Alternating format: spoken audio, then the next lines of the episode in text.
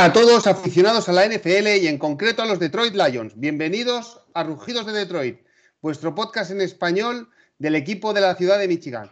Ya vamos a entrar en la semana 14 eh, con un récord de 5-7 y con buenas sensaciones ya de hace 5 o 6 semanas. Y vamos a jugar contra los Minnesota Vikings, un equipo que los últimos partidos, o podemos decir que en la época Dan Campbell, los últimos partidos han sido muy cerrados y muy disputados. Para hacer la previa de este partido, como es habitual, yo soy Maldu y conmigo mi compañero Jorge El Pichu Teijeiro. Hola Jorge, ¿qué tal?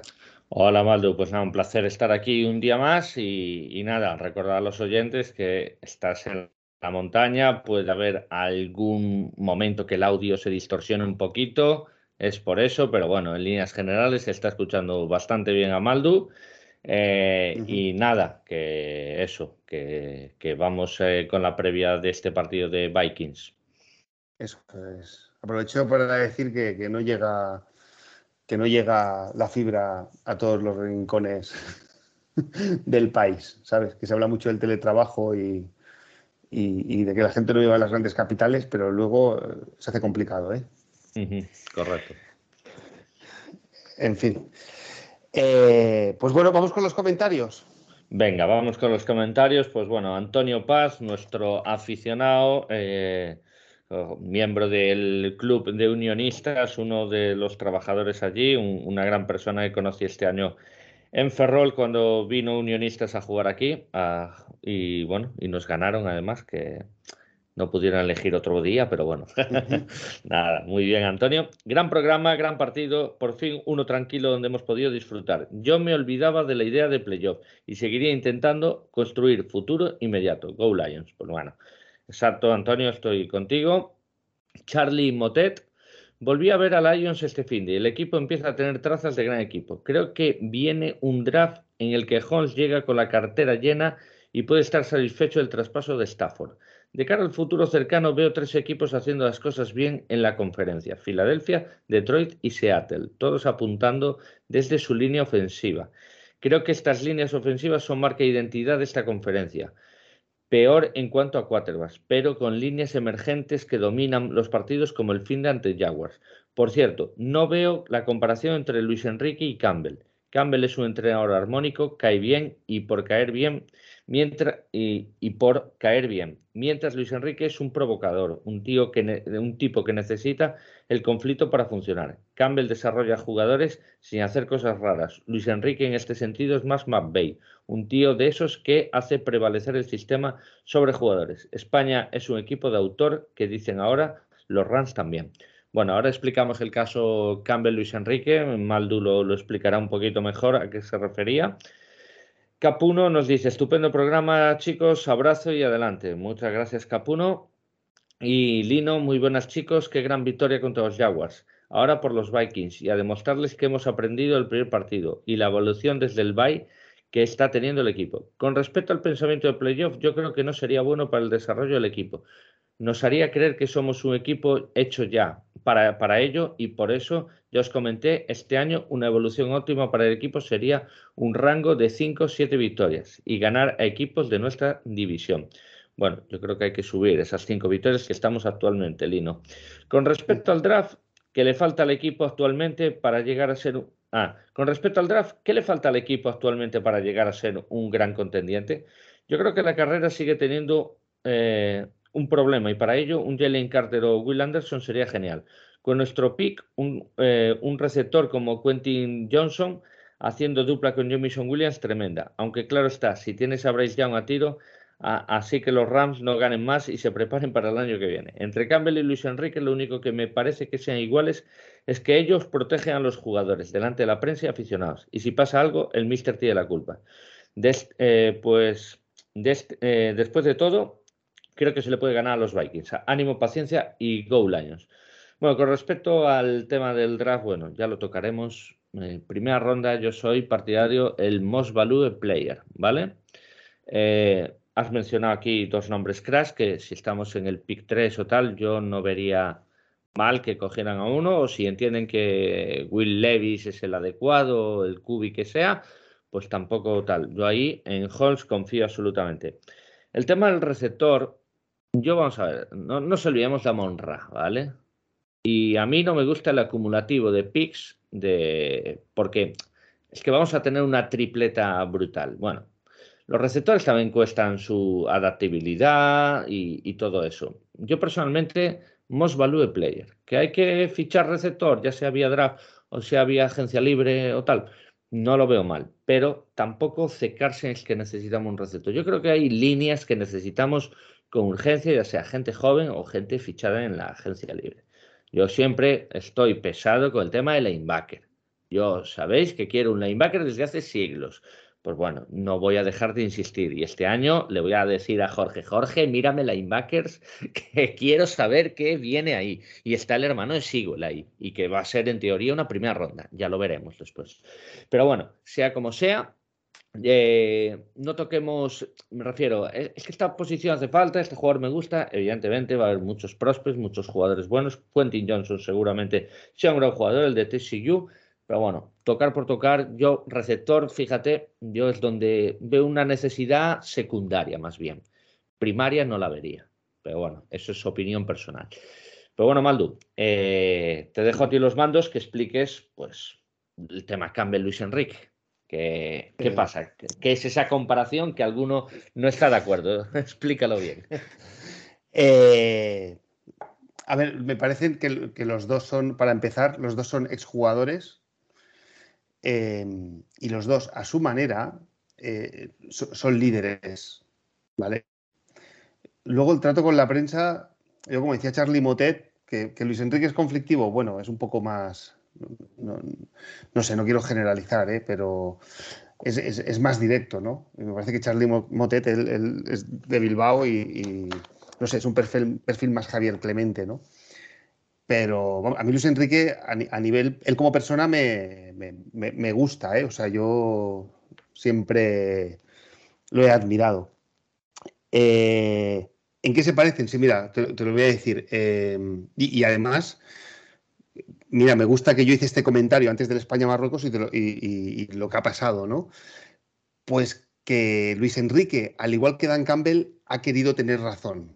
O sea, a mí Luis Enrique me parece un gran entrenador, me parece un gran líder dentro del vestuario, que sus jugadores le siguen, pero este hombre dijo, no, nosotros tenemos una idea de juego y la vamos a llevar hasta el final y vamos a salir a ganar los partidos y pues bueno, pues, pues muy bien. Pues no sé, simplemente Marruecos tuvo que ver la segunda parte contra Japón y, que hicieron un chute a puerta y copiarlo. Y además han sido matemáticas, o sea, dos chutes. Entonces, el querer tener razón, el no pensar en alternativas para cuando los equipos te plantean eh, esos tipos de sistemas, que, además en la otra gran cita, que fue el europeo, pasó lo mismo, eh, tampoco vamos a entrar aquí ahora, no, quiero hacer un debate de Luis Enrique, eh, pasó lo mismo, pues, pues, me parece que es eso, que Luis Enrique ha querido tener razón. su ego se lo ha comido. Irán Campbell con, las con el cuarto y tres o el cuarto y cinco y jugarse cuartos downs en las yardas 43, pues también le está pasando lo mismo. Está queriendo tener razón. Entonces a mí, como yo ya lo he dicho muchas veces, todos nos equivocamos, es normal, es humano, pero de nuestros errores tenemos que aprender. Y oye, donde hoy digo que es blanco, mañana es negro. Y Dan Campbell a final de temporada te diré si tengo la sensación que está aprendiendo o no. Hoy no la tengo todavía, que este hombre haya cambiado. Por también por cómo se dio el final del partido contra Búfalo, que gestionamos mal el reloj. Gestionamos mal el reloj. Y, creo que en eso se parecen. Eso es lo que tienen en común. Y luego, Charlie, también te voy a decir otra cosa. Em, Luis Enrique también, por, o sea, los americanos son mucho más sutiles haciendo las cosas, ¿vale? Eh, mucho más. Eh, mira, yo como experiencia, cuando estuve trabajando en Estados Unidos, cambiaron al director general y el que había lo echaron. Pero para echarlo le hicieron una fiesta de despedida, que fue toda la empresa, ¿sabes? En el comedor, y le dieron una placa y el hombre dando agradecimientos y lo a gusto que he estado. Y si te fijas esto, eh, en la cultura norteamericana es normal cuando despiden incluso a algún entrenador. Y el año pasado Dan Campbell se carga a mitad de temporada a Anthony Lynn porque empieza a cantar las jugadas, pero no, o sea, no dieron una rueda de prensa ni fue grandilocuente, ¿sabes? También el estilo de hacer las cosas en Estados Unidos es todo mucho más, no sé, más amigable, más soft, todo con sonrisas, todo está bien siempre, ¿no?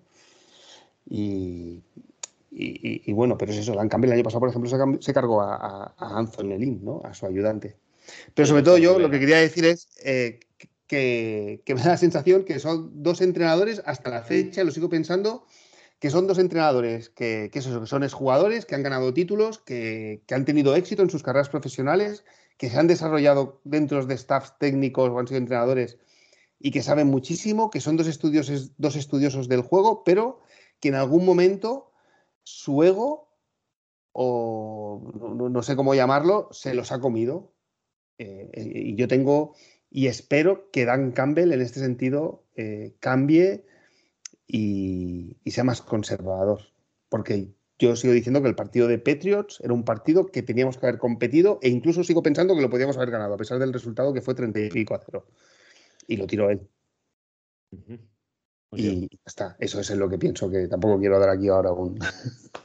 No, no, no, no está mal, ¿eh? no no está mal enfocado, la verdad. No está mal enfocado. La verdad es que Luis Enrique, ya creo que con la convocatoria, solo llevar un delantero muestra claramente yo lo que digo y, ya está. Y los demás me siguen. Y punto, ¿no? Pues bueno, no hay un plan B, no hay un plan C, como sí tenía la selección española en otros tiempos. Bueno, no lo hay porque no lo quiso llevar tampoco, ¿no? Pues bueno, el, pues lo totalmente. Oye, Jorge, o como, o como, perdón que interrumpa, ¿eh? o como yo digo, el Real Madrid no tiene plan, pero acaba el partido, o sea, sus, sus finales de partido se acaban desordenando. O sea, se desordenan ellos tanto, tiene mucha calidad ¿eh? el Real Madrid, siempre lo ha tenido. Pero el final de sus partidos es que te acaban desordenando a ti. No sabes por dónde van los jugadores. ¿Sabes? Bueno, es una. Oye, y le funciona, ¿eh? Bueno, a ver, yo creo que Ancelotti tiene claro el plan, ¿no? Yo creo que Ancelotti sabe muy bien. Yo eh, comenté una cosa, Alberto Zaragoza, el especial que hicimos de fútbol, donde dijo una cosa que Argentina contra Australia empezó dominando, queriendo entrar en, la defensa, no conseguían penetrar en esos primeros minutos. ¿Y Argentina qué hizo? Tomar el balón, abriros, venga, dominarme. Y llegaron los espacios y llegó Messi a empezar a tener eh, niveles de juego. Pues eso no lo permite España. España nunca deja que le dominen, no hace ese cambio de, marcha, ¿no? Y bueno, pues a veces es mejor. El Madrid muchas veces ve que tal, dominarme, no hay problema. Yo estoy preparado para sufrir sin balón, si no tengo ningún problema. Ahora, cuidado, andate cojo al espacio. Y es que hay que tener preparado siempre varios planes. Porque a veces no, pues es también como la NFL, hay partidos, a ti te gusta correr, dominar el tiempo del reloj, pues hay veces que tienes que ganar con cuatro bombas. es que es, así, es que es así, ¿no? Pues, pues ya está. Hay veces que no vas a manejar el tiempo. ¿No quieres tiempo? Pues metemos puntos.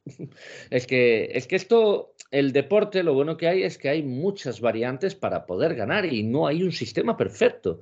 Está el sistema que tú hagas perfectamente para llevarte a ganar. Y después a partir de ahí, pues esto que dijo Capello, de eh, lo que me gusta es que el tiki-taka ha muerto. El tiki-taka no ha muerto. El tiki-taka eh, no ha funcionado, en la, táctica de España en el tema del tiki-taka domina los partidos porque no ha encontrado soluciones a los problemas que le han creado. Pero el día de mañana una selección, llámese España, llámese Italia o llámese la que se llame, te puede ganar perfectamente un Mundial o una Eurocopa jugando al tiki-taka. No es un sistema muerto, igual que no está muerto, nunca estuvo muerto el contraataque cuando dominaba el Barça. O nunca estaba muerto eh, los equipos que son solo físicos de, de, empujar y luchar y balón parado y tal. Pues no, ese sistema no está muerto. Lo que pasa es que tienes que llegar en plenitud de condiciones y te vas a enfrentar a equipos que te van a poner en muchos problemas.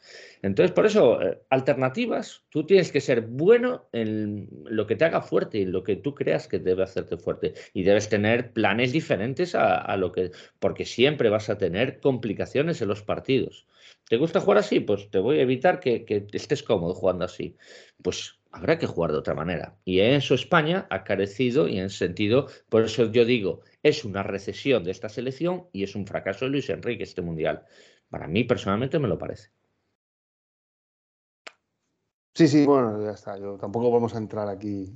No, no, no, no vamos a entrar, pero... pero bueno, pero es eso, ¿no? Ya que han dicho, y, mira, yo simplemente me alegro de que dije que Dan Campbell y, Luis Enrique se parecían por un motivo y, bueno, mira, he aceptado. No, pero me ha gustado, me, has convencido que la explicación, yo al principio cuando dijiste yo no lo veía muy claro, pero, pero mira, en eso tienes razón, o sea, ambos son a su manera bastante cabezones, bastante inamovibles, vamos a llamarlo así.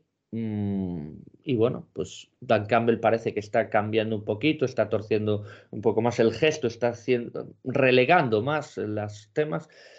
Pues bueno, pues a ver, yo también sigo viendo importantes diferencias, ¿vale? Yo creo que Luis Enrique no es alguien que delegue tanto, Dan Campbell sí delega.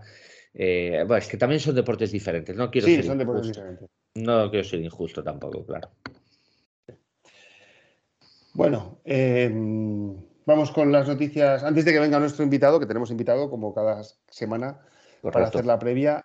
eh, bueno, eh, esta semana parece que se incorporan también algunos lesionados, como es Craig Reynolds, ha vuelto a- a las prácticas, ¿no? Evan Brown también y, y Quinte Cephus. Eh, así que, mm, bueno, parece que se está haciendo la enfermería, ¿no? Sí, importante, importante. Sobre todo a mí la de Van Brown me gusta porque me da más confianza que Augosica. eh, y bueno, pues es importante recuperar lesionados. Y Kai Reynolds, pues bueno, es el tercer running back, para que no se acuerde. Estuvo jugando bastantes snaps hasta su lesión y ahora le ocupó Sí. Justin Jackson su lugar. Pues bueno, se van a tener que competir. Pero bueno, acaba de salir de lesión de injury reserve. Yo supongo que este partido no lo va Sí. a jugar aún. No, no lo va a jugar. Pero bueno, me, me gusta que vuelvan porque en la NFL siempre hay muchos lesionados. Entonces, mira, no sé, eh, no- y toco madera, ¿eh? pero en el caso de que alguien caiga en la línea lesionado, pues ya puede entrar Evan Brown, ¿no? Que es un sustituto de garantías, ¿no? Sí, sí, o no, no, o ser ya titular en vez de Aguasica. No, eso también, eso también. y, y si, y si ganáramos esta semana, todavía los partidos que vienen sean más importantes. Correcto. Bueno, em, más noticias. Eh, bueno, Jameson Williams la semana pasada jugó y ya explicó Dan Campbell que lo que quería es que se sintiera jugador, que pisara el césped, que, que estuviera involucrado ya en el plan de partido. Y, y bueno, a ver si esta semana ya tiene un poquito más de, de protagonismo, ¿no? Sí, eso esperamos todo porque creo que va a hacer falta. Pero bueno, estuvo también muy bien Chark, así que en ese sentido tampoco es que no lo echáramos eh, demasiado en falta. Pero bueno, poco a poco a mí me gusta cómo está haciendo Campbell el tema de Jameson Williams. Me gusta porque no hay, no vamos a darle una carga ahora. Lo que es eso, para es bueno darle confianza, ¿no? Él sabemos la capacidad que tiene este jugador, la velocidad que tiene. Quizás eh, entrar en, con confianza en una bomba no sea lo más adecuado. Quizás sea, pues coge, coge un poquito de luces con un, un screen pass, con un pase sencillo para conseguir esas cuatro o cinco yarditas, esas cositas, jugadas ya más, más de corto yardaje, pero es eso, que vaya sintiendo balón, sintiendo co- conexión con, con Goff. Y bueno, yo eso también confío en que Ben Johnson y compañía pues eh, vayan, vayan ayudando al chaval a, volver a, coger césped y, fútbol americano, ¿no? Eh, correcto. Más cosas. Eh, ESPN hizo como una proyección de dónde quedarían los equipos para el draft, que por cierto luego la noticia no dijeron que había salido de los Lions, pero ESPN dijo que los Rams iban a quedar en la segunda posición y que ese pick sería para Detroit. Eh, bueno, eh, han cogido a Baker Mayfield. Yo no sé esto cómo va a cambiar. Bueno, Baker, yo hoy no va a jugar Baker, ¿eh? Eh, No, que Ra- creo, no, si no, no, no, no, si no se ha dado tiempo ni, ni aprenderse el, playbook, ¿no? Ni, ni Claro. diez jugadas. No, es que Rams juega hoy, para que lo Sí, sí, sepa, juega sí. Esta, esta noche, esta madrugada, eh, aquí en España. Y, y sí, pues entonces, a ver, a mí no me cambia demasiado el plan, ¿eh?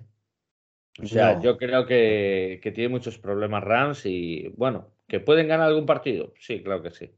No tiene un calendario tampoco para decir que no puedan ganar ninguno. No, pueden ganarlo. Ahora ya veremos. Ya veremos. Yo con Chicago así, Chicago no le viene después del Valle un calendario fácil, ¿eh? Acaba con los dos divisionales, evidentemente, contra nosotros y Vikings, pero antes se enfrenta a Filadelfia y a Buffalo. O sea que a priori son dos derrotas claras. Sí. Y, y bueno, ¿po- ¿puede ganar algún divisional? Por supuesto, va a poder ganar algún divisional. Vikings a lo mejor en la última jornada no se juega nada. Pero bueno, yo a priori de momento veo el pick 2 eh, a Chicago. ¿eh? Yo lo veo muy firme. De momento, a día, a día de hoy. sí, hay que ver. ¿eh? A ver, Denver, ¿no? También. Sí, a ver, Denver. Es que Denver se mata con Rams. Ahí yo creo que va a estar el, entrar en el top 3 o no. Muy probablemente. Hay un partido también que es muy interesante, que es Broncos Cardinals, de aquí dos semanas. eh, bueno, eh, a ver, eh, Cardinals tiene cuatro victorias, ¿eh? O sea, es que los equipos que tienen cuatro victorias también casi que no, nos interesan que consigan la quinta, ¿eh? Sí, a ver, pero de momento, como dice el otro, están detrás de cara al draft, o sea, escogen sí, más abajo. Sí, sí, pero bueno, que los Rams tienen tres, a mí, a mí que ganen un partido no me parecería extraño, ¿eh? No, pero bueno, a ver, aún así nos podemos estar contentos porque nadie pensaba que Rams, ni yo mismo pensaba que iba a estar en ese top 5, top 7. Y ahora mismo estamos hablando de a ver si queda top 3. O sea que, que al final eh, el trade este segundo año nos salió de perlas. Sí, sí, sí, sí, sí. Muy bien. ¿Alguna noticia que tengas em, que quieras comentar? No, por mi parte no hay mucho más. Eh, si quieres pasamos a presentar al invitado. Pues venga, vamos allá. Bueno, pues nuestro invitado de hoy se llama Arcais López, ya estuvo con nosotros la temporada pasada en una previa que jugamos contra Minnesota Vikings. Su eh, Twitter es arroba Arcais eh, López, Arcais escrito con A-R-K-A-I-T-Z y después López, es miembro de La Taberna Vikinga, un podcast de referencia que tuve el placer de estar invitado esta semana, así que pasaros a escuchar una oída que hace un gran trabajo, Santi, él, Luis Bustos cuando está, Taco, Carlos, eh, bueno, Zasca, que también estuvo aquí en la primera jornada que, disputamos. Así que los miembros de la taberna siempre muy recomendable seguirlos. Y nada, Arcais, bienvenido a Rugidos, caballero. Hola Jorge, hola Maldú, ¿cómo estáis? Estupendo. Pues bien, muy bien, esperando, esperando ya el partido este domingo, con mucha ilusión. Hay ganas de duelo divisional. Sí, sí, además tenemos ahí una espinita clavada después del partido de la ida en vuestro campo. no me extraña. Pues, ¿tú qué tal? ¿Todo bien, Arcais?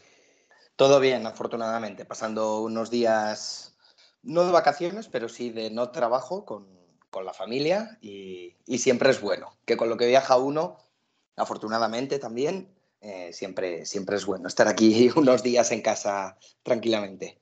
Correcto, correcto. Pues mira, se la pones a huevo a Maldu, porque hablando de viajes, Maldu, ¿qué tenías pendiente ahí? No, te quería preguntar porque, bueno, te vi, te, estuve, yo te sigo en, por Twitter y estuve viendo tu viaje por Minnesota, que fuiste a ver eh, a los Vikings. No recuerdo contra quién fue, quién fue el rival. Arizona. Arizona. Y te quería preguntar, pues aprovechando que estás aquí, por, tu experiencia del viaje, tus sensaciones y, y, sobre todo, además, e, es un campo al que yo tengo ganas de ir, ¿eh? ya lo digo porque, bueno, siempre he, siempre, siempre he dicho que la afición en Minnesota es, es como una afición caliente, ¿no? No sé si viene de la, la herencia de habernos quedado a las puertas de ganar la Super Bowl, si no me equivoco mal, fueron cuatro veces seguidas, ¿no? Cuatro, correcto. Y, que a la vez creo que también es una losa que lleváis, que os da un punto de ansiedad, ¿eh? Pero bueno, eh, tenéis, un campo que me, tenéis un campo que me gusta mucho, eh, la gente la ve muy entregada.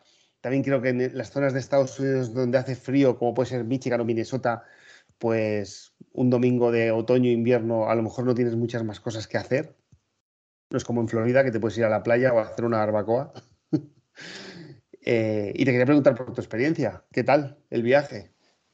Mira, pues el viaje fue estupendo, obviamente. Y, te quería decir en este aspecto que, yo tuve bastante suerte porque, porque yo fui a final de octubre, fui en Halloween, de hecho, y, y, bueno, hacía, hacía sol, que no es sinónimo de calor ni en Michigan ni en Minnesota, ¿vale? Hacía sol, pero, pero se podía estar bastante bien en la calle. Yo creo, que estuvimos alrededor de los 8 o 10 grados en, todo momento, entonces, entonces se podía estar bastante bien. Y, Y te puedo decir, mira, yo nunca había visto NFL en Estados Unidos. Sí he ido a Londres eh, varias veces, pero no había visto Estados Unidos, o sea, fútbol americano en, en Estados Unidos. Y tengo que decir que no sé si, si vosotros, si la fanaticada de, de, los Lions, si le conocéis, pues de la mano de Ricardo Sosa, que es una persona que vive allá en Minnesota, un gran, un gran aficionado de, de los Vikings también, que, que, está en Purple Code.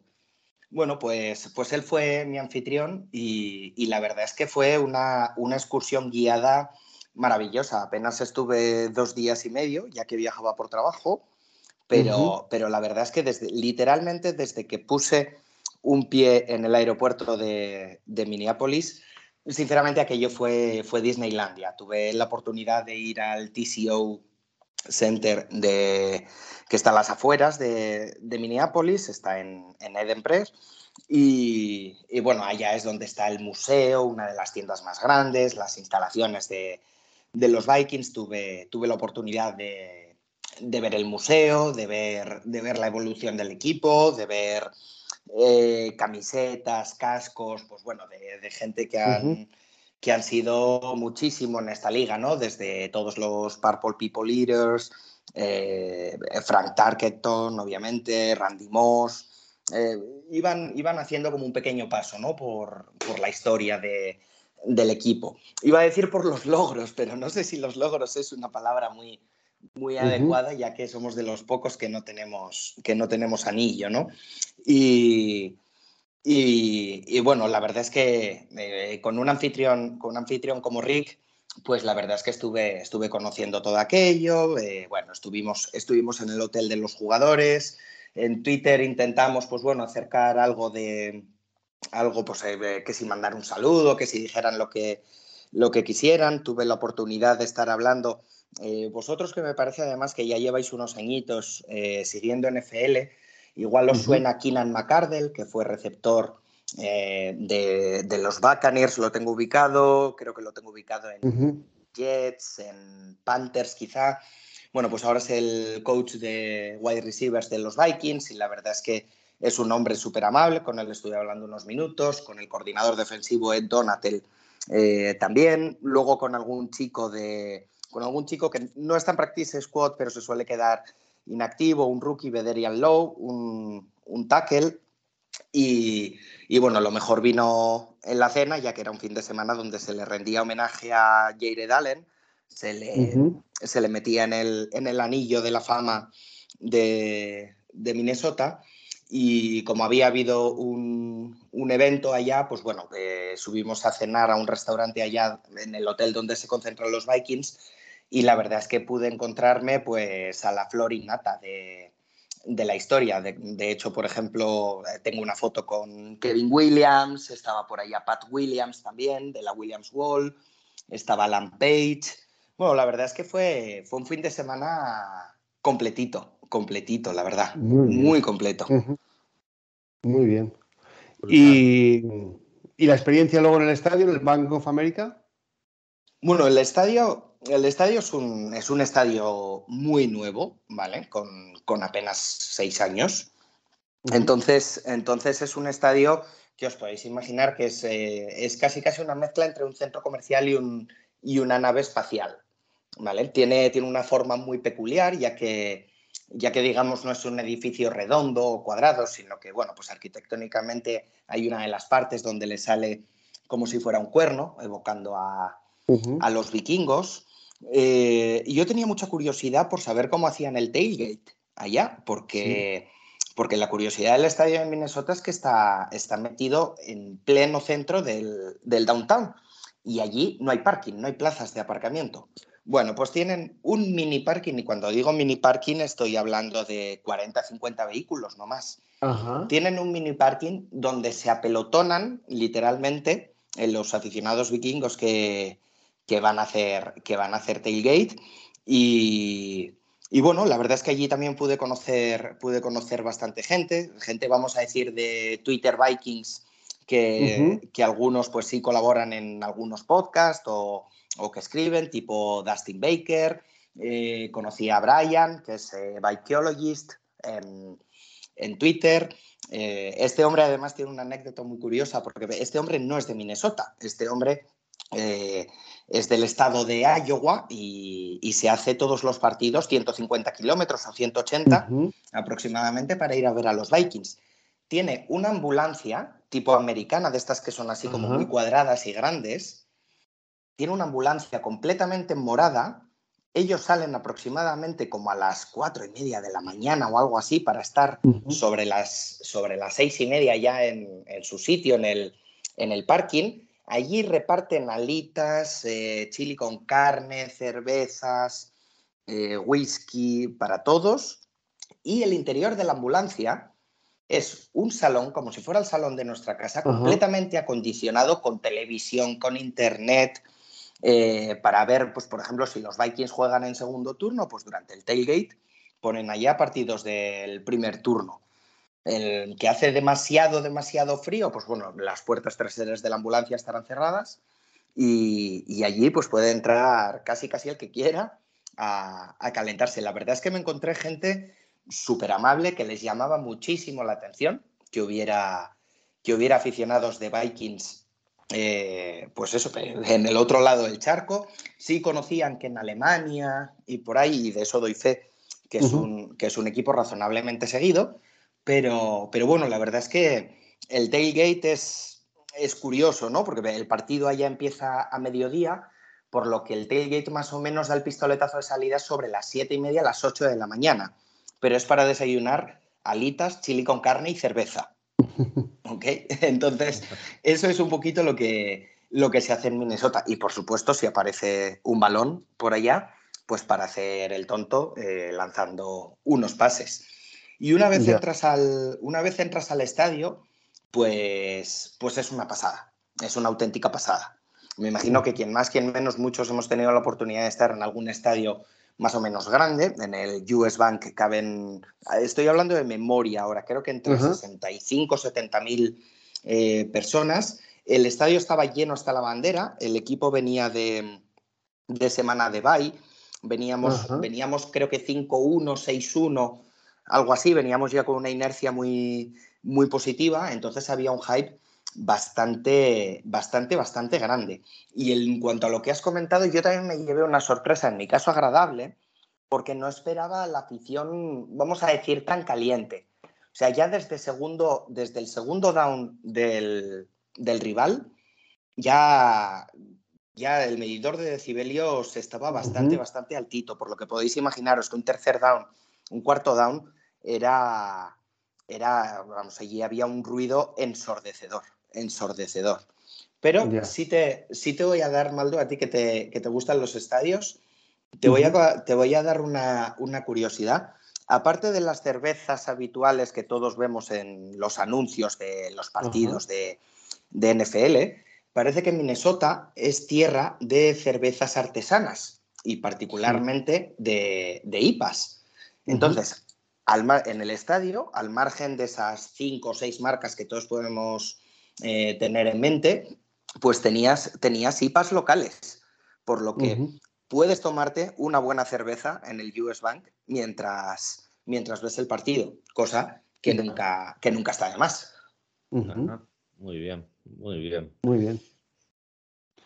Y, oye, y el, y, el homenaje, el skull, el cuerno y todo eso es espectacular, ¿no? En directo.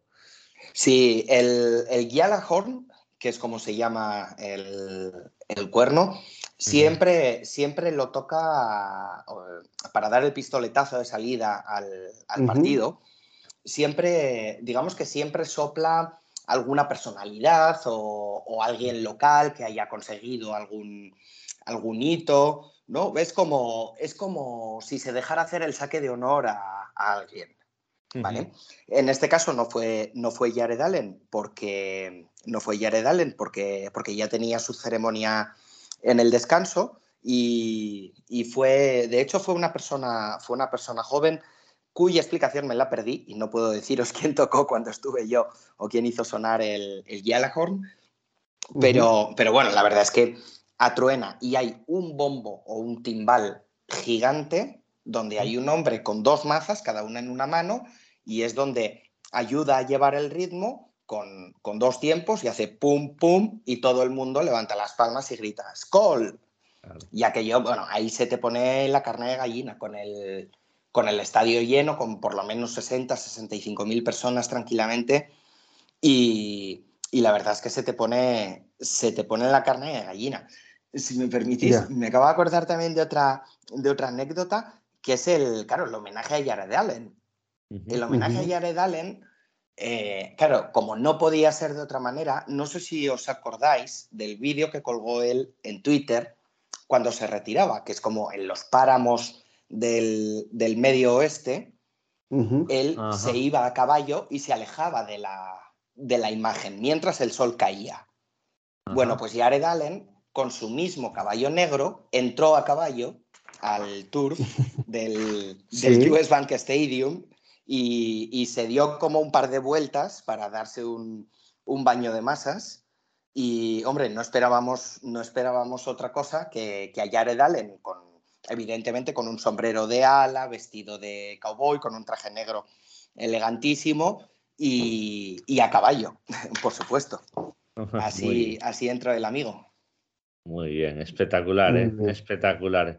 Oye, si hubiera algún oyente que, quisiera o no sabe, quiere ir a una ciudad del norte y tal, ¿qué, ¿qué, recomendaciones dirías? Vete a Minnesota, que es un estadio espectacular, que la gente es espectacular, ya seas de otro equipo, vete a Minnesota a ver un partido, ¿lo recomendarías? Vamos, al mil por mil, vamos, por cien.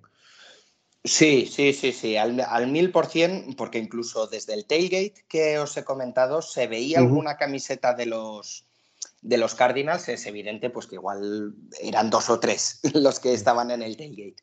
En el estadio también, y, la verdad es que que yo presenciase ni que hubiera leído después, ni el más mínimo incidente, ni, ni una mirada, ni una mala mirada, eh, nada por el estilo.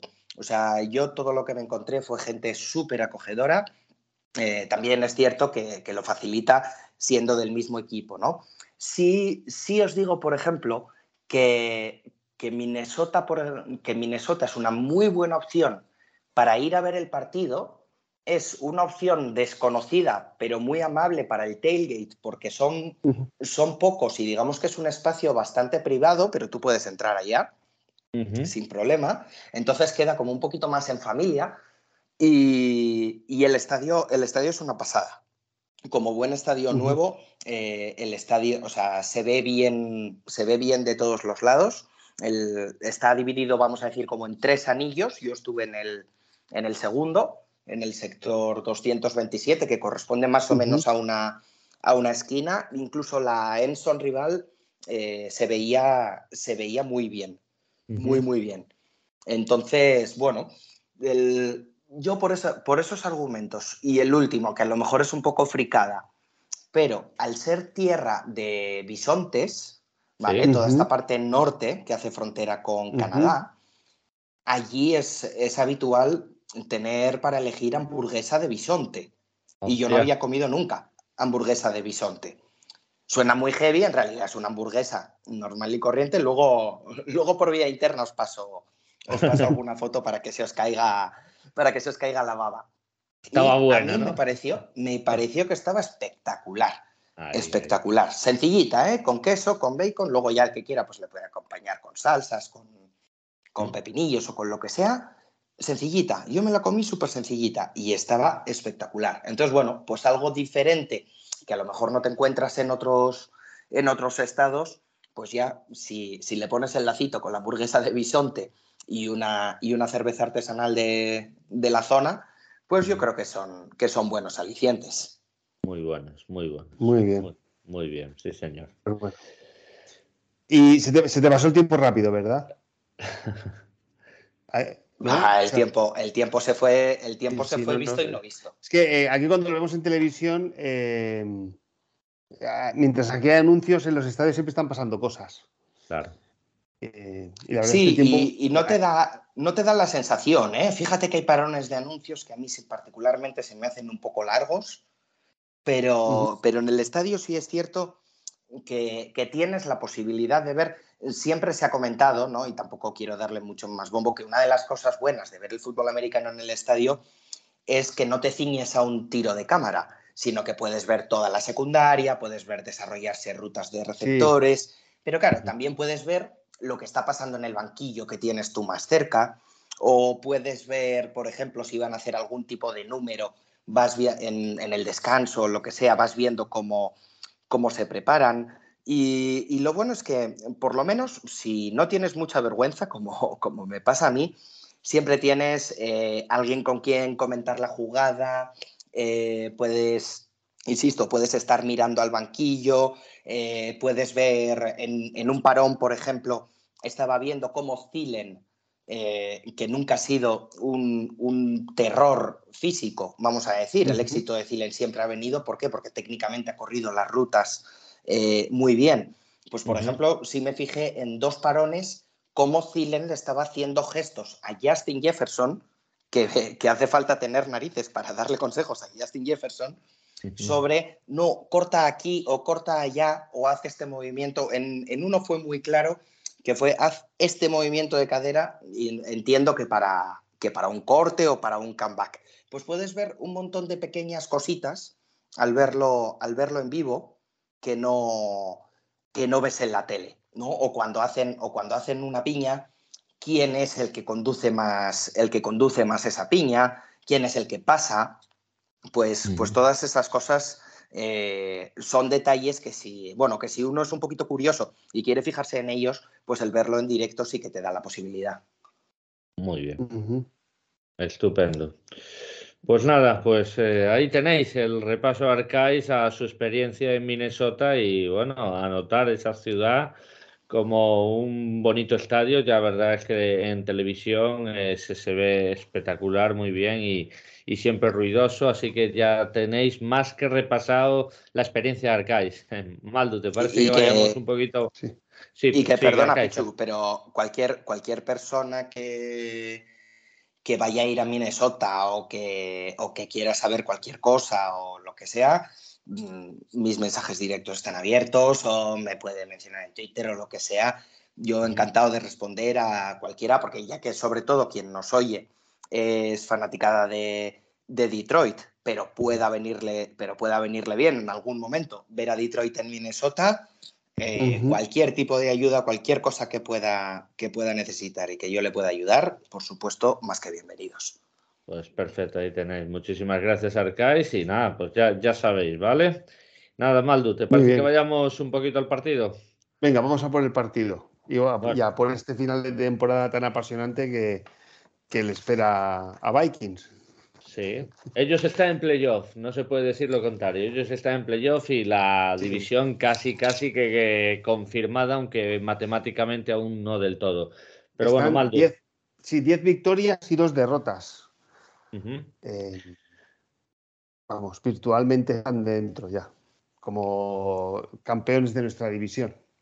Sí, totalmente, totalmente. Y nada, si te parece, hacemos el repaso. Bueno, empieza tú. Eh, bueno, yo sí, quería entrar un poco en, un tema más general, ya que es un equipo que conocemos bien. Eh, eh, ¿vosotros os veis capaces de llegar hasta el final luchando con Eagles por el seed número uno? A ver, yo hoy sí. Y, me explico. Hoy sí, pero voy muy partido a partido. Y me explico por qué. no, tenéis un mal. yo, te diría que el partido más complicado a día de hoy es eh, este fin de semana y tal vez contra, y contra Packers. Es Detroit, sí, sí. Yo, yo coincido 100% contigo. ¿eh? Es, Detroit, probablemente de aquí hasta el final de la, de la temporada regular. Ah, voy cambiando un poco partido a partido porque no me apetece mirar mucho. Yo siempre he defendido una tesis de que esta liga es muy corta en el tiempo, pero una vez imbuidos en ella, es larguísima. ¿vale? Casi, casi ningún equipo es el mismo eh, al pasar cinco o seis partidos. ¿vale? No son los mismos Lions, los de hace un mes y medio, eh, con los cuales, y me incluyo, pues muchos esperábamos un poquito más que los Lions que nos vamos a encontrar este domingo. Entonces, entonces ¿qué ocurre? Minnesota va 10-2, pero ha ganado 9 de los 10 partidos por una única anotación. Eso es una anomalía estadística impresionante de la que, de la que no hay registros, ¿vale? yo soy optimista, porque creo que eh, soy optimista por naturaleza con, el equipo. Primero, hasta que las matemáticas me digan lo contrario. Y segundo, porque, porque creo que de, que de verdad es un, equipo, es un equipo que tiene talento, lo que pasa que es, es un talento, la mayoría de ellos es un talento joven, ¿de acuerdo? Aunque tengamos varios jugadores importantes veteranos. Entonces, de aquí a final de, aquí a final de temporada, sí creo, de hecho, salvo derrota este domingo, en cuyo caso sí creo que quedaríamos bastante, bastante descabalgados, pero en caso de victoria de los Vikings el domingo, sí creo que podemos, que podemos pelearle el número uno a los Eagles, porque a mí es cierto, es cierto que no me puedo sostener ni en datos, ni siquiera, ni siquiera en cosas objetivas. Pero a mí hay algo del juego de los Eagles que me hace, que me hace sospechar y que no me, da, no me da toda la seguridad ni toda la garantía. Entonces, a mí no me extrañaría que quedándole, quedándole a Eagles el enfrentamiento con, con toda su división. Sí, un poco, mira, mira el calendario, perdona, eh, para los que no sepan, Eagles tiene dos partidos contra New York y uno contra Cowboys. Y luego tiene a los Saints y a los Bears. O sea que esos tres partidos contra Cowboys, que para mí a lo mejor bueno, lo, digo, o sea, es el hoy, ¿eh? Hoy es el mejor equipo de la conferencia, creo. Eh, o sea, pueden perder fácilmente los partidos ellos.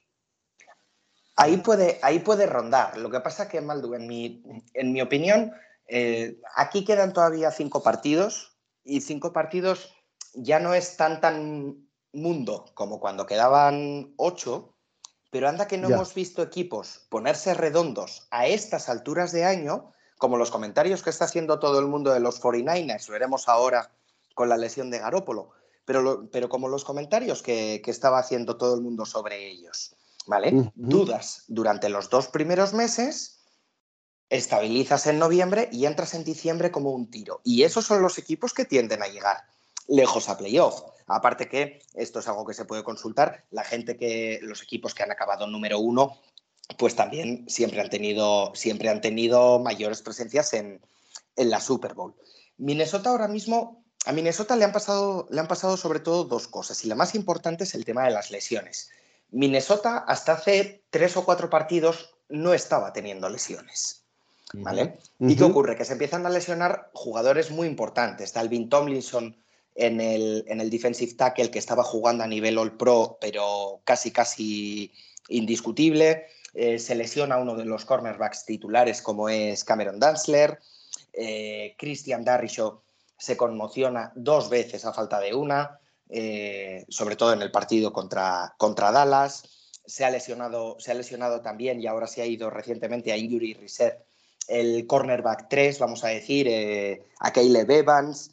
Andrew Booth que es nuestro, nuestro pick de primera ronda, cornerback también, eh, pick de primera ronda en el draft, mm, se lesiona antes de empezar la temporada, tiene problemas para hacer el camp, no entra de titular y rotando muy poquito durante el año, cuando empieza a entrar por lesiones también se lesiona y está fuera para el resto de la temporada. Entonces, con todo esto, lo que, lo que os quiero transmitir es que el momento complicado de Minnesota para mí está siendo ahora y es bueno, que sea, que sea ahora, ¿vale? ¿Por qué? Porque el equipo, el equipo ya, ya empezó a recuperar jugadores eh, la, semana pasada contra los Jets, ya jugó, aunque menos de lo normal, Dalvin Tomlinson.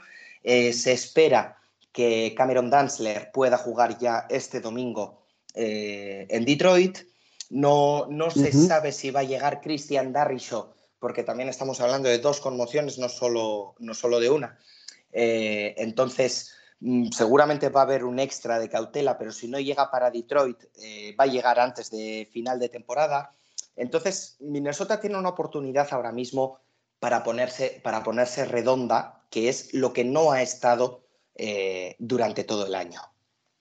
Ya. Muy bien. Bueno. Pues, pues está bien. Pues bueno, como tú dices, partido a partido.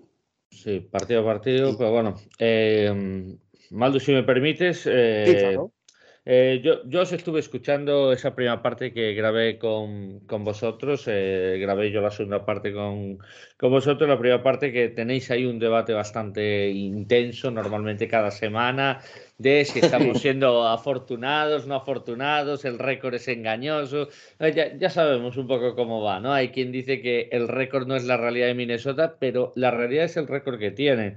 Y yo la primera virtud que le pongo a este récord, y creo que mucha gente no se está dando cuenta, es la resiliencia que tiene este equipo. Eh, y no solo, a ver, no sois el ataque más vistoso a lo mejor, pero bueno, cuando hace falta, dais un paso al frente y anotáis.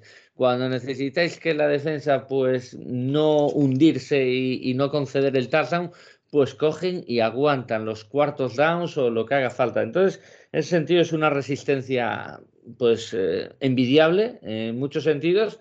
Entonces quiero que, que, me digas tú eso, Arcais. Yo sé que eres más positivo, pero ¿tú crees que realmente es eso o, o realmente crees que ha habido mucha, mucha fortuna en estas victorias al límite en muchos momentos? A ver, que hay, que hay una parte de fortuna, creo que ni el más optimista de Minnesota, entre los que estamos Luis Bustos y yo, uh -huh. eh, creo que podemos negar.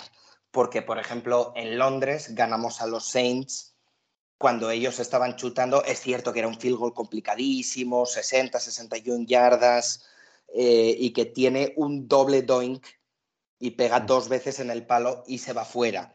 Un field goal que parecía que, que estaba dentro el mismo, el mismo partido que ya nos queda eh, muy lejos a todos, ¿no? Semana 3, semana 4, Minnesota-Detroit.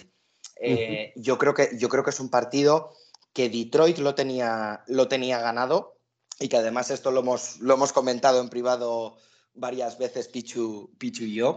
Un, un partido que, que Detroit tenía ganado y que por diferentes circunstancias, pues, pues creo que es Detroit o la banda de Detroit, si queréis, la que, la que le da la oportunidad a Minnesota para, para remontar el partido. ¿Un componente de fortuna ha habido? Sí, pero creo que también hay que darle crédito al equipo, y no solo a la defensa o no solo al ataque, sino al equipo. Y quiero meter en el saco a la banda también, porque yo he sido uno de los que le ha pegado palos cuando lo he considerado a, a la banda, siempre entendiendo que es un staff rookie, ¿vale? No que no hayan estado nunca en la liga, uh -huh. pero sí que están, que están ejerciendo muchas tareas de, de, primer año y que, y de hecho hace un mes y medio en la taberna vikinga, pues yo hablaba que lo que tiene Minnesota son dolores de crecimiento, ¿vale? No, me da toda la sensación. Pero sí quiero darle mucho crédito al equipo en que al final eh, el equipo no se deja ir. O sea, el equipo puede, puede entrar en el último cuarto perdiendo de 10, perdiendo de 7, perdiendo de 3, empate uh -huh. o arriba pero el equipo no se deja ir. Solo hay dos partidos donde literalmente nos pasan por encima, que son Filadelfia y Dallas, y no hay, no hay, mucha, no hay mucho más que argumentar. O sea, son, son dos rivales que, que, nos pasaron por encima, que nos asfaltaron y que no hubo manera de, de contrarrestarlo por ninguna parte. Entonces, al margen de la fortuna, yo creo que sí que hay que tener en cuenta eh, y lo dijo Pichu el, el martes en la, uh -huh. en la, taberna y se lo voy a, y se lo voy a robar para que, para que la gente de Detroit eh, también lo pueda, lo pueda escuchar. Creo que somos unos pesados.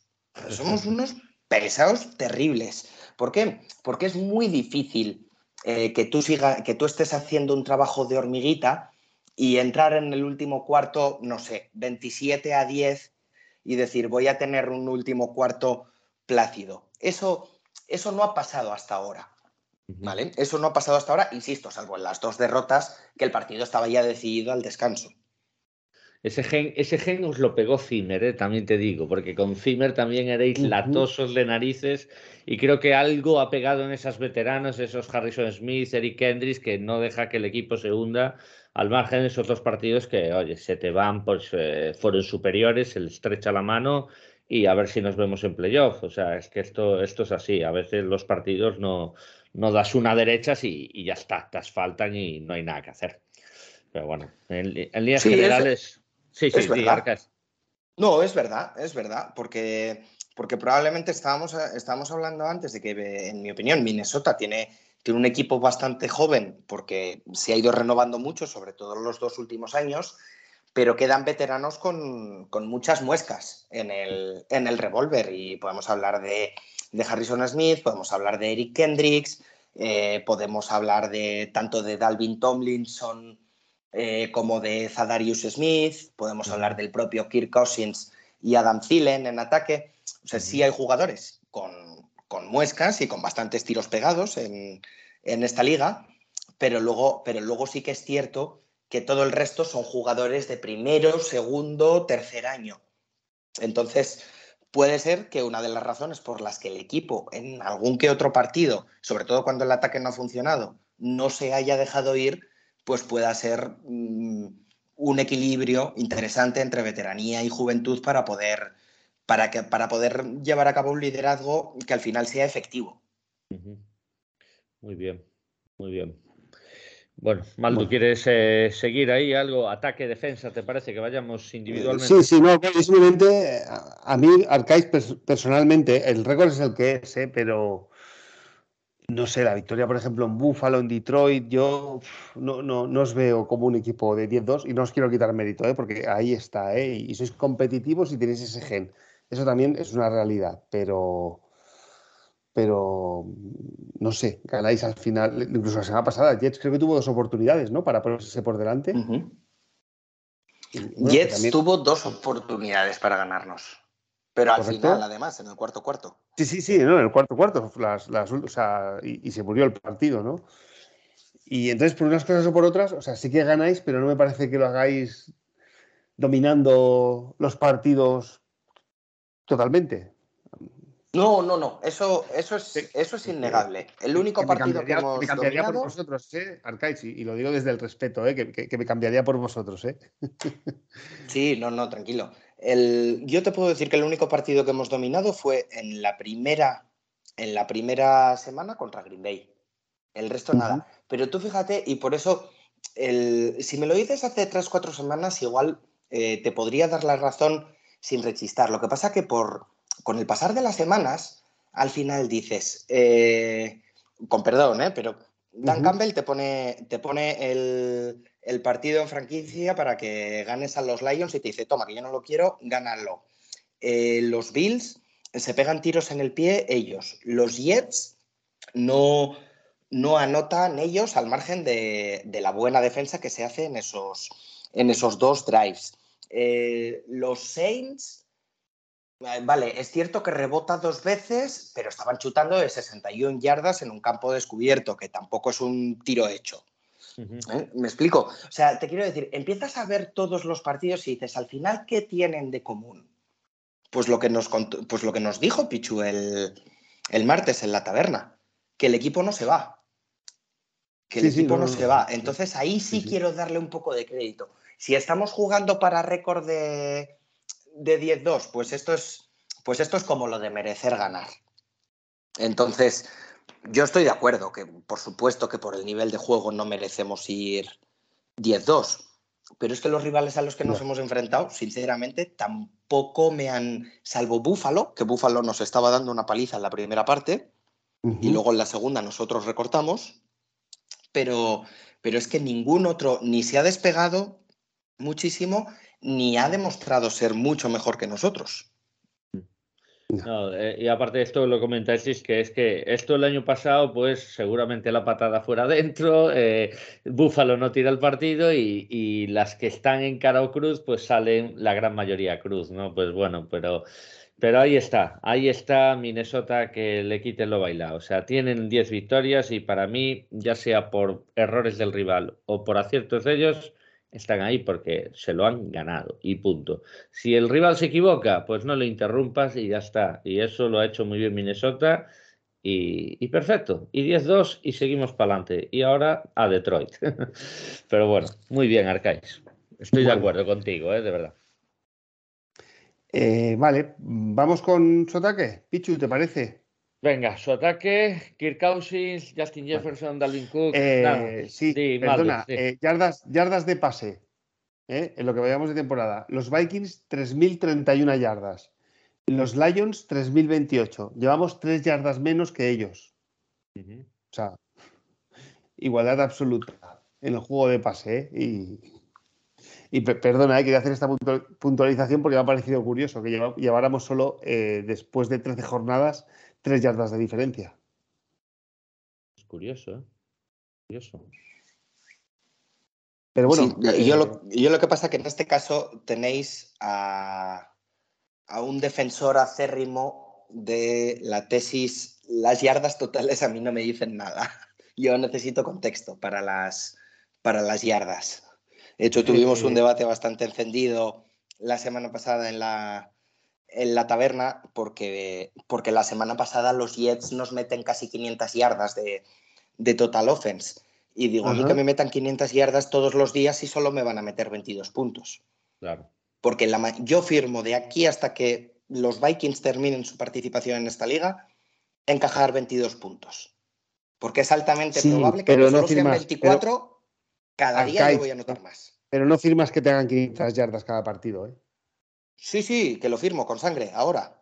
Ya, no, no, no. si las 500 yardas significan, ah, ah, si las 500 yardas significan 22 puntos, a lo que voy es que las yardas, las yardas totales, bien sea de pase, de carrera o de total offense, no me dicen, no me dicen mucho, y menos este año, cuando, cuando la defensa está siendo del tipo que llevo defendiendo un montón de años y, por fin este año se está viendo. A mí no me importa que, la, que el ataque rival avance, porque yo lo que le pido a mi defensa es que se doble pero no se rompa. Eso es lo que, eso es lo que le pido.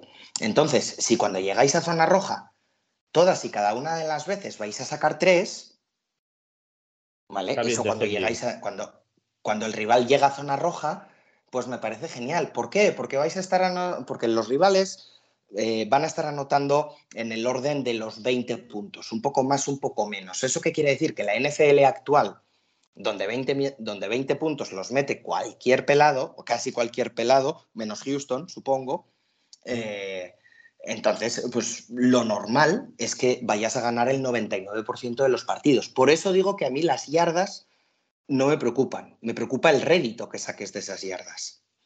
Correcto. Bueno, pues bueno. Eh, sí, seguimos con el ataque.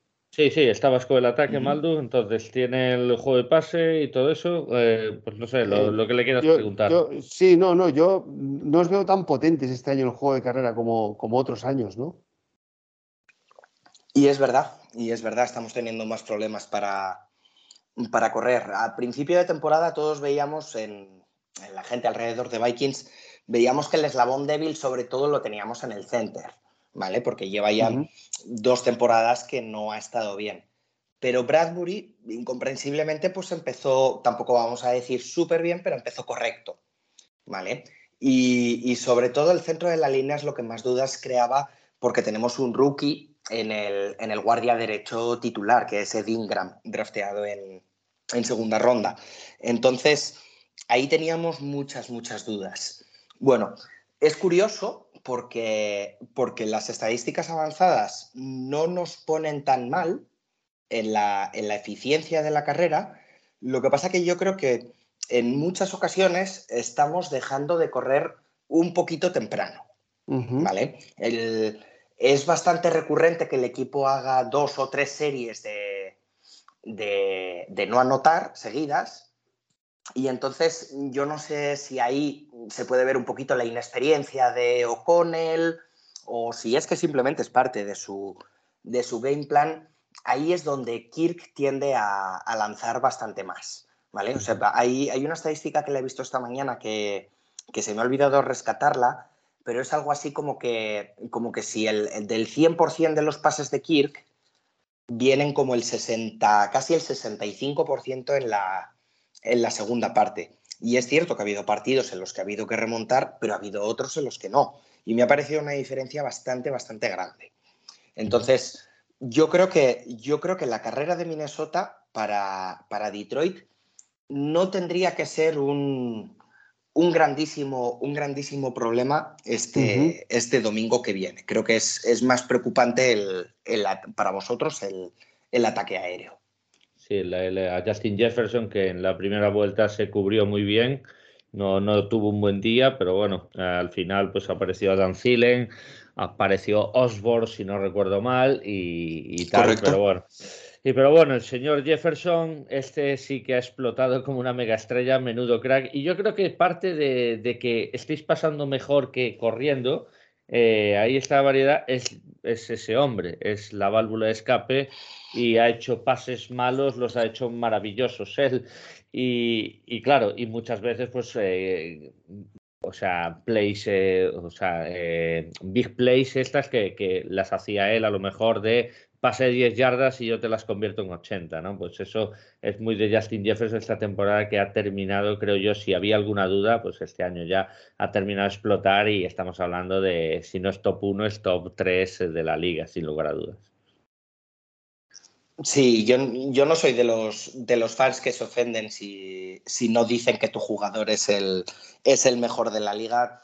Creo que, creo que sí podemos estar todos de acuerdo en que es absoluta élite. A mí, a mí no me importa que sea el primero, el segundo o el tercero, pero creo que es, creo que es absoluta élite y es un, es un destroza secundarias él solo, ¿no? Aparte de por, por el catch que, que ya se ha hecho viral en aquel partido de, de Búfalo, cómo, consigue atraparla. Eh, bueno, es, es, alguien, es alguien que puede ser perfectamente tu, tu válvula de escape. Yo, a mí sí me gustaría dar un, dar un pequeño apunte para, que, para daros contexto. Justin Jefferson está jugando aún mejor y se está, y se está haciendo aún más grande y aún más notorio, curiosamente, desde que tenemos Tyren desde la llegada de TJ Hawkinson. Y es que TJ Hawkinson, eh, los dos primeros partidos, tuvo la friolera de 18 caches. Los dos primeros partidos. Eh, solo en dos partidos, con, con un 25% del playbook.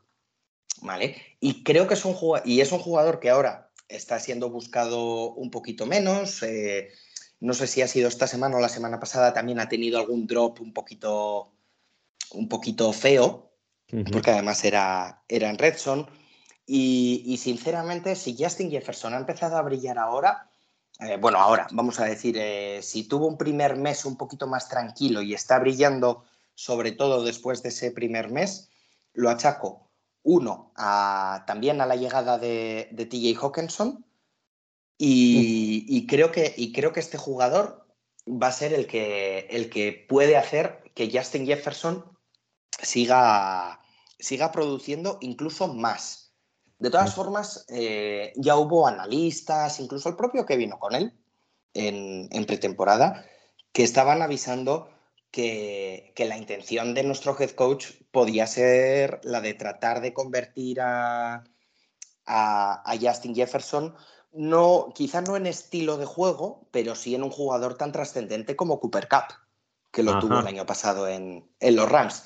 Entonces, digamos que igual en Minnesota pilla un poquito menos de sorpresa y ha pillado un poco más de sorpresa los primeros cuatro, cinco, seis partidos en los que ha estado más, más irregular.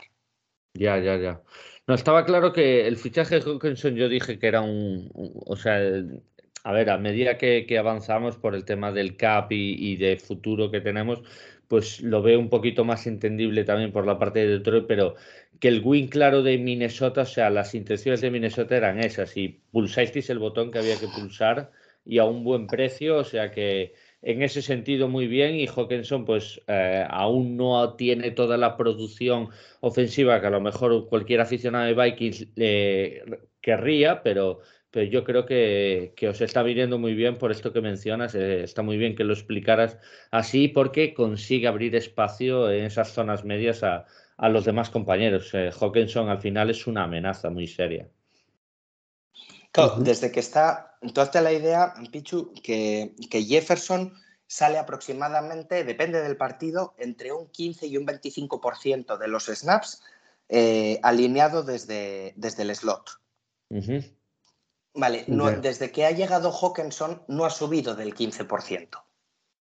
Ajá. Porque tienes, porque tienes la opción de mandar a Hawkinson en una ruta a 5 o 6 yardas como, como, un pase de seguridad, como un check down, o, o mandar a Thielen en esa otra ruta y mandar a Jefferson mucho más profundo, te da otra versatilidad.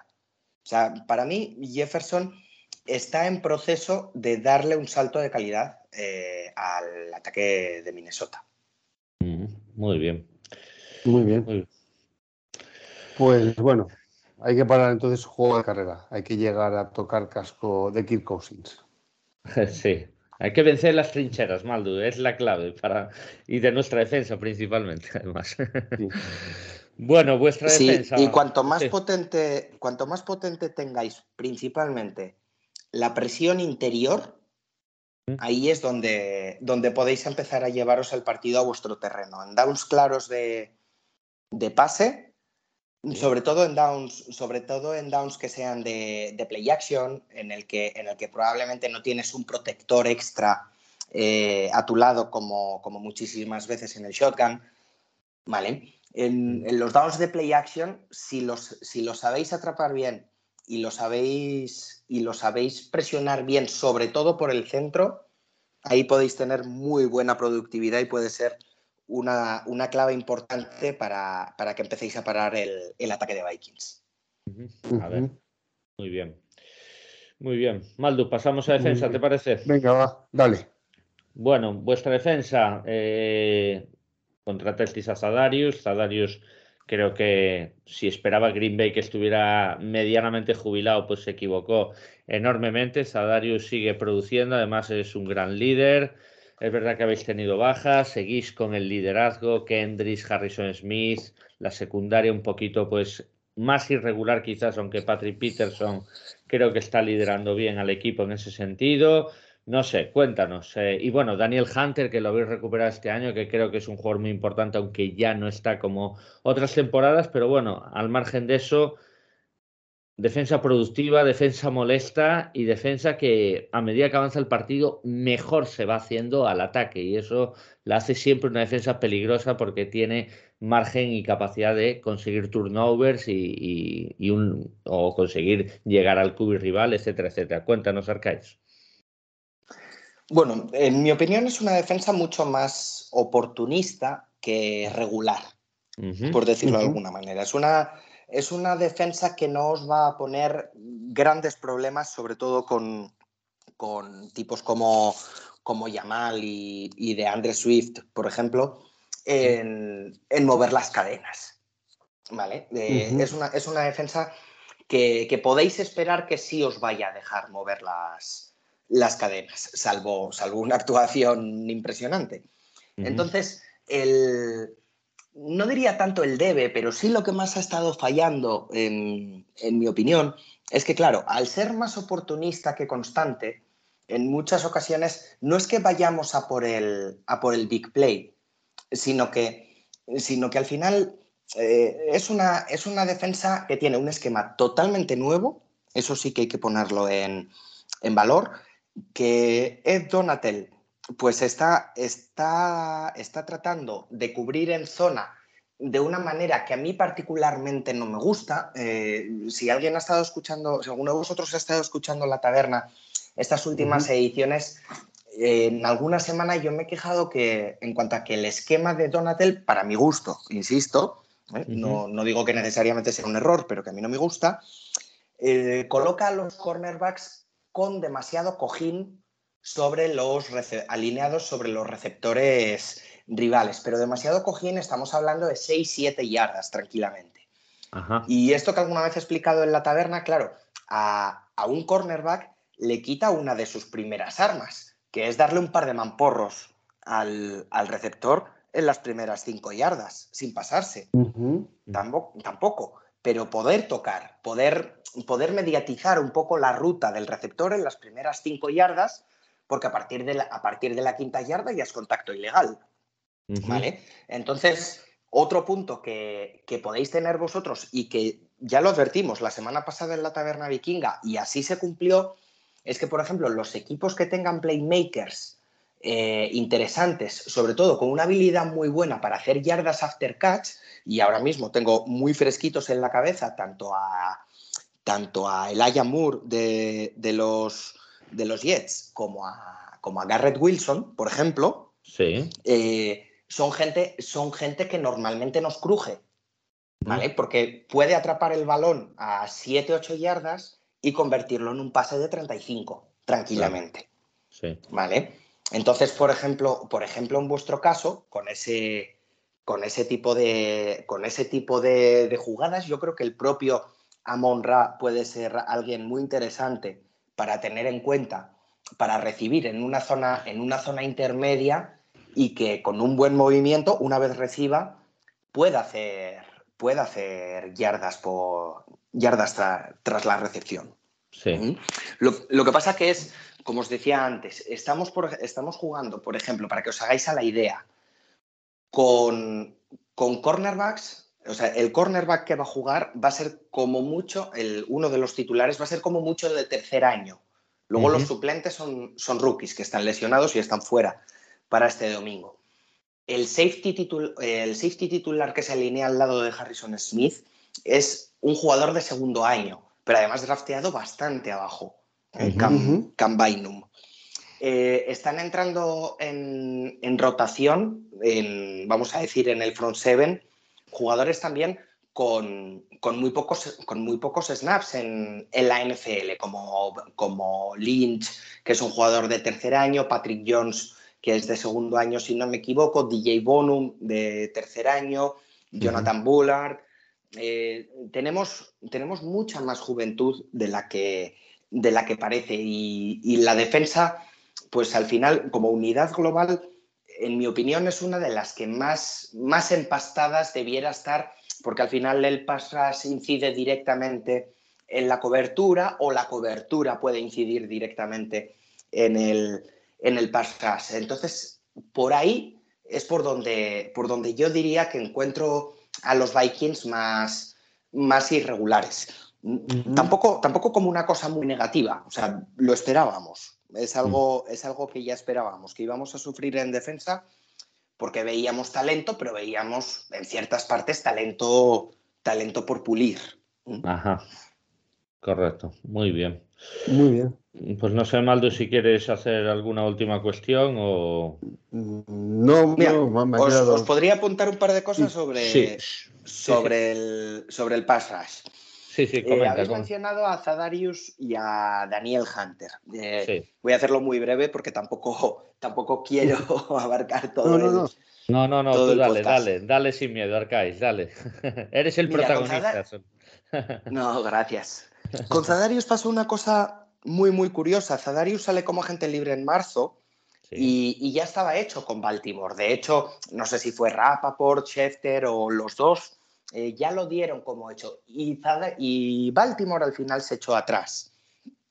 Cuando firma con Minnesota, tendemos todos a ver las cifras, las cifras gordas, ¿no? Y, y creo que eran tres años 45 millones, algo así, tipo 15 años por, por temporada. Y hubo muchísimos comentarios, sobre todo viniendo desde Green Bay, de dónde van a, de dónde van a venir, si no.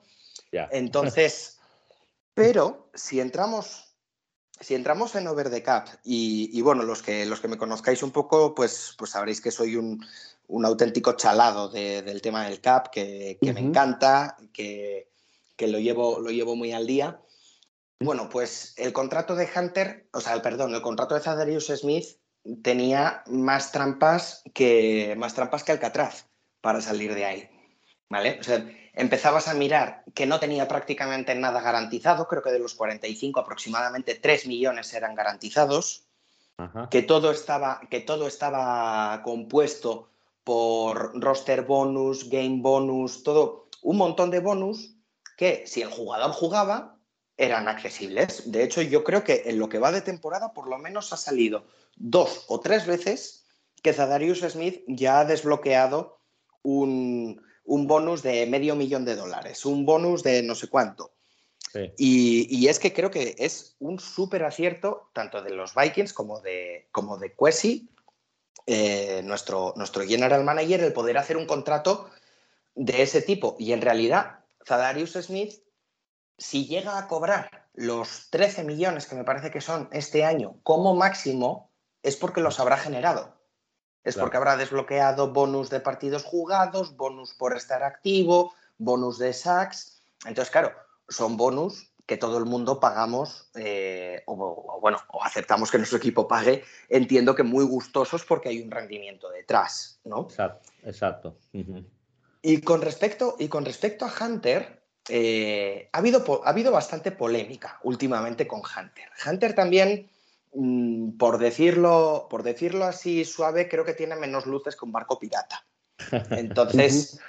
Eh, Hunter, Hunter lleva un par de años tensando la cuerda, que si con el contrato, que si tal, eh, que si quiero más dinero, ahora mm. resulta que me, que me, lesiono, no, pero me lesiono y sigo queriendo más dinero. Bueno, primero, Hunter en su día firmó un contrato. ¿Qué pasa? Que los, que los pass rushers eh, empezaron a cobrar bastante, bastante más que él. Entonces Hunter hace dos años se vio que estaba cobrando escasamente entre los 14 y 15 millones por temporada y dijo, oye, no, que yo empiezo a ser un pass rusher eh, muy bueno, no sé si élite, pero, pero muy bueno de, la liga. Quizá pongamos en aquel momento, pongamos un top 10.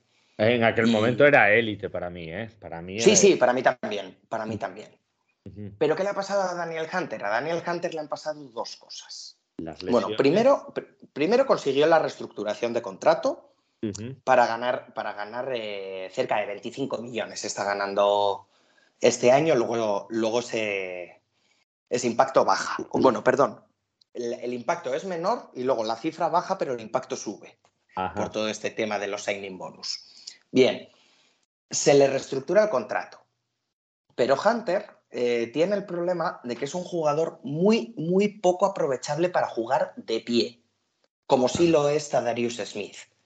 Y es que Donatel, el coordinador ofensivo, defensivo, perdón, uno de los cambios que ha traído, ¿vale? Es jugar con una base, entre comillas, de 3-4.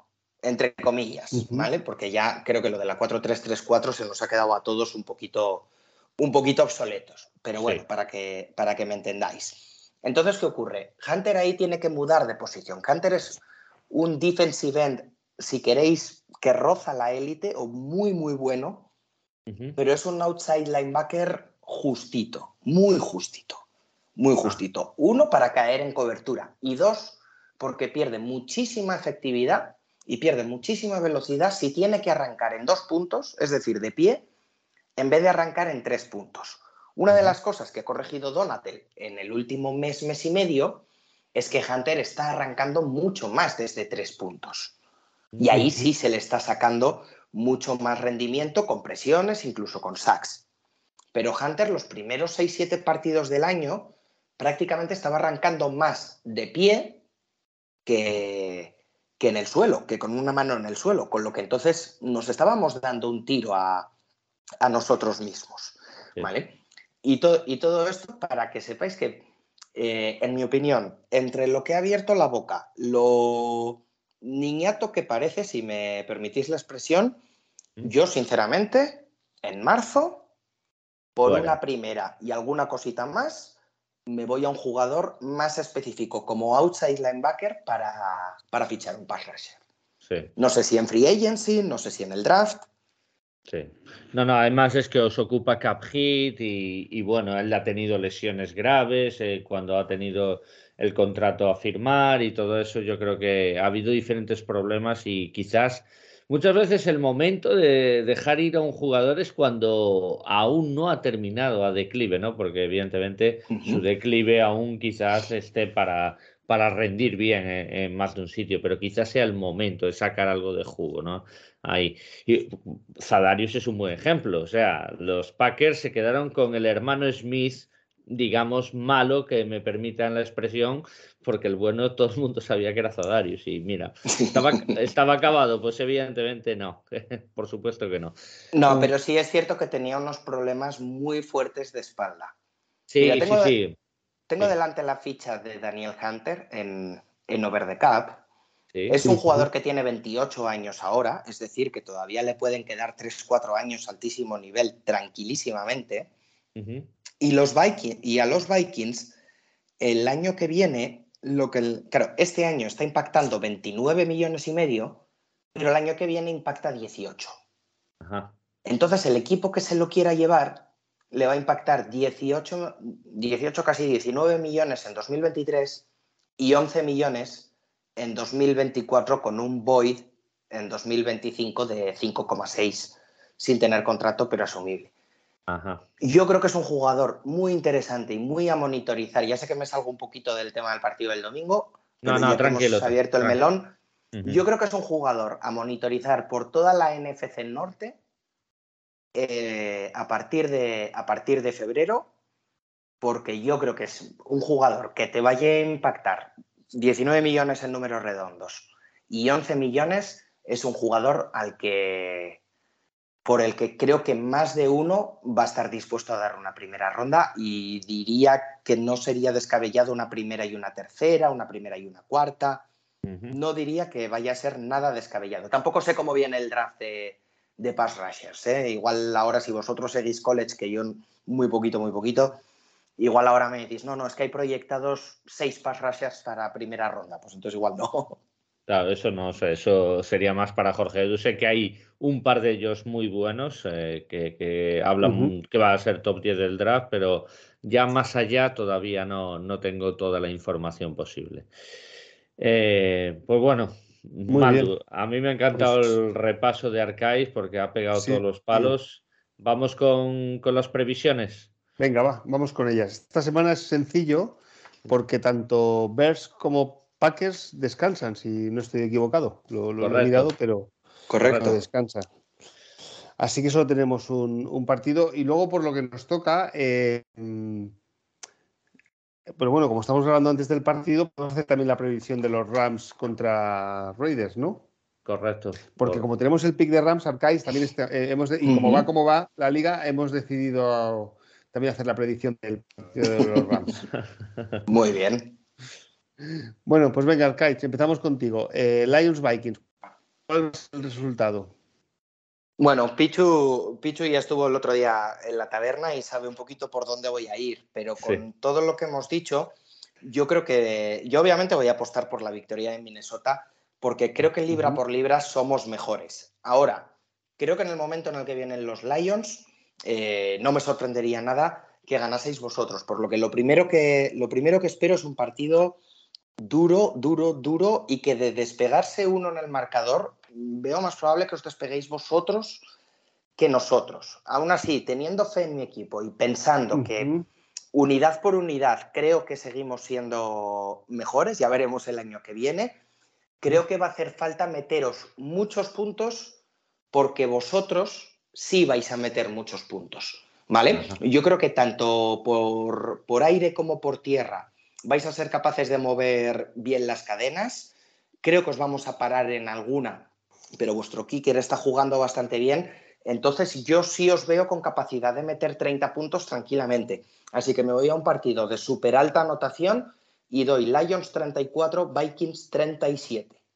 muy bien, muy, bien. Muy bien. Nos vamos a divertir, ¿eh? No van a faltar los fuegos artificiales. Eh, eh, muy bien. Y, oye, eh, Rams Riders, que. Solo ganador. ¿Qué, opinas? Sí, solo ganador o perdedor, que juegan esta noche. No, bueno, no tengo. No si me pedís solo ganador, aquí no tengo, no tengo ninguna duda. Por lo que he visto de los dos equipos, aunque con cierta, con cierta lejanía, creo que los, creo que los Rams están para, echar la persiana, poner el cerrado por vacaciones, que llegue febrero y marzo, empezar a, empezar a tomar decisiones con todo el mundo. Y, creo que Riders viene en una línea ascendente que no les va a dar para playoff, en mi opinión, pero que sí, pero que sí les va a dar para cerrar con buen sabor de boca y, también, ¿por qué no?, para hacer, para hacer una, pequeña, una pequeña limpia y terminar de amoldar el equipo a lo que, a lo que quiere McDaniels. Así que para mí es, una victoria, es una victoria incluso por 10 puntos de margen para, para Raiders. Muy bien, muy bien. Muy bien. Bueno. Jorge, Lions mm. Vikings. Bueno, yo es que lo que me sorprendió el lunes, si no recuerdo mal, lo vi en Twitter, que era no sé si era la primera vez en la historia, ¿vale? Porque seguramente no sea así, pero era eh, la primera vez que yo vi que un equipo con balance perdedor contra un equipo que tenía un más 8 de, de victoria, o sea, un 10-2 en el caso de Minnesota, que era favorito el equipo perdedor. El equipo que iba con el balance perdedor, ¿vale? Estaba 1,5 puntos por encima de Detroit de Lions. A mí me sorprendió. Ojo, eh, evidentemente sé que en el juego y la dinámica es muy positiva y, y entiendo que se hagan esos números. Yo, mi resultado es 27-24 para Detroit. Muy bien. Pichu, un, un inciso. Eh, ayer lo miré, la uh -huh. línea estaba en 2,5 puntos para, para, Detroit, por lo que no sé si a lo mejor son casas de apuestas diferentes o, o fuente diferente, pero, no fijé, pero, no... pero, si me apuras igual ha subido incluso un punto esta, durante la semana.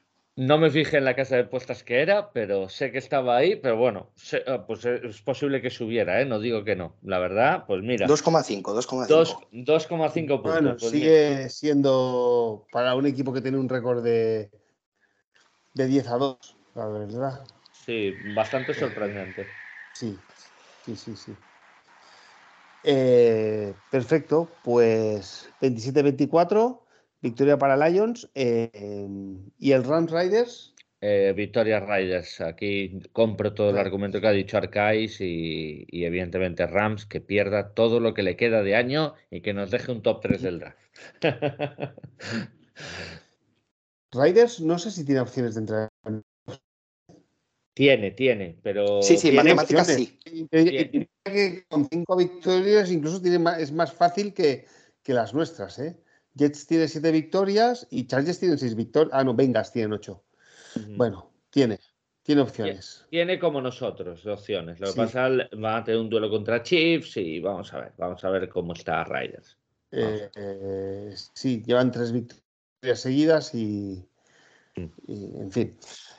Eh, perfecto. Bueno, pues me, es mi turno. Eh, yo soy un poco más optimista y voy a decir Lions 34, Vikings 24. Uh -huh. ¡Opa! Eh, sí, además yo creo que no sé por qué la plantilla está eh, la espinita clavada del partido de, que jugamos en, en Minnesota. Además, que la semana pasada jugamos, o sea, llevamos jugando eh, varias semanas y, y, la línea es ascendente. Y tenemos a Jameson Williams, que no sabemos cuánto de poco o de mucho va a participar, pero también tenemos muchas eh, esperanzas con él. Y luego hemos tenido muchos lesionados durante la temporada, pero cada vez la enfermería se nos está quedando más vacía. Y la semana pasada con DigiChark en el campo, pues vimos el, el resultado. Así que, que voy a ser optimista. Eh, y el Rams Raiders, pues mira, voy a poner también a los Raiders y, y, a ver si los Rams siguen ahí. Que me parece que por la dificultad del calendario esta semana han pasado del. o, o hemos pasado del pick número 3 al pick número 4. Uh -huh. Pero bueno, todavía quedan cinco semanas y ya, ya veremos cómo acabamos. Muy bien. Bueno, pues. Pues un partido muy interesante eh, que habrá que disfrutar este fin de semana y, y, y bueno, pues ya a, a esperar el, el, día. Pues, Arcais, gracias por pasarte por aquí. Uh -huh. Muchísimas gracias, Maldu y Pichu, a vuestra disposición cuando queráis. Me lo he pasado fenomenal. Pues nada, eso. Bueno. Muchas gracias por tu disposición, tiempo como siempre y recordar la taberna vikinga, ¿vale? El podcast uh -huh. de los Minnesota Vikings de habla hispana sí, sí. y bueno, que hace un gran trabajo todo el elenco de la taberna. Muchísimas gracias sí, a Arcais, de verdad. Sí, sí. Además, muy interesante porque eh, tienen, tienen bastantes discusiones, ¿eh, Jorge? Más, más que nosotros. más que nosotros, correcto. Muy bien. Pues gracias a todos por escucharnos y nos escuchamos en el siguiente programa que será para el análisis de, de este partido. Go Lions. Go Lions. Skull.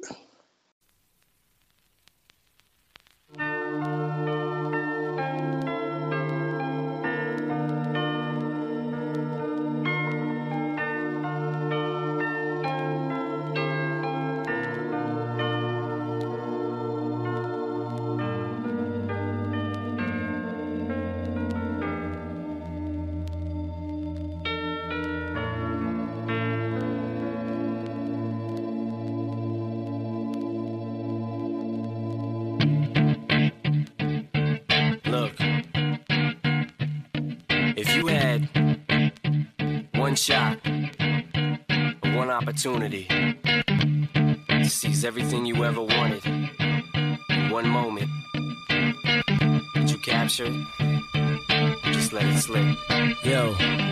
His palms are sweaty, knees weak, arms are heavy. There's vomit on his sweater already. Mom's spaghetti, he's nervous, but on the surface he looks calm and ready to drop bombs. But he keeps on forgetting what he wrote down. The whole crowd goes so loud, he opens his mouth, but the words won't come out. He's choking how? Everybody's choking now. The clock's run out, time's up, over, loud. Snap back to reality. Oh, there goes gravity. Oh, there goes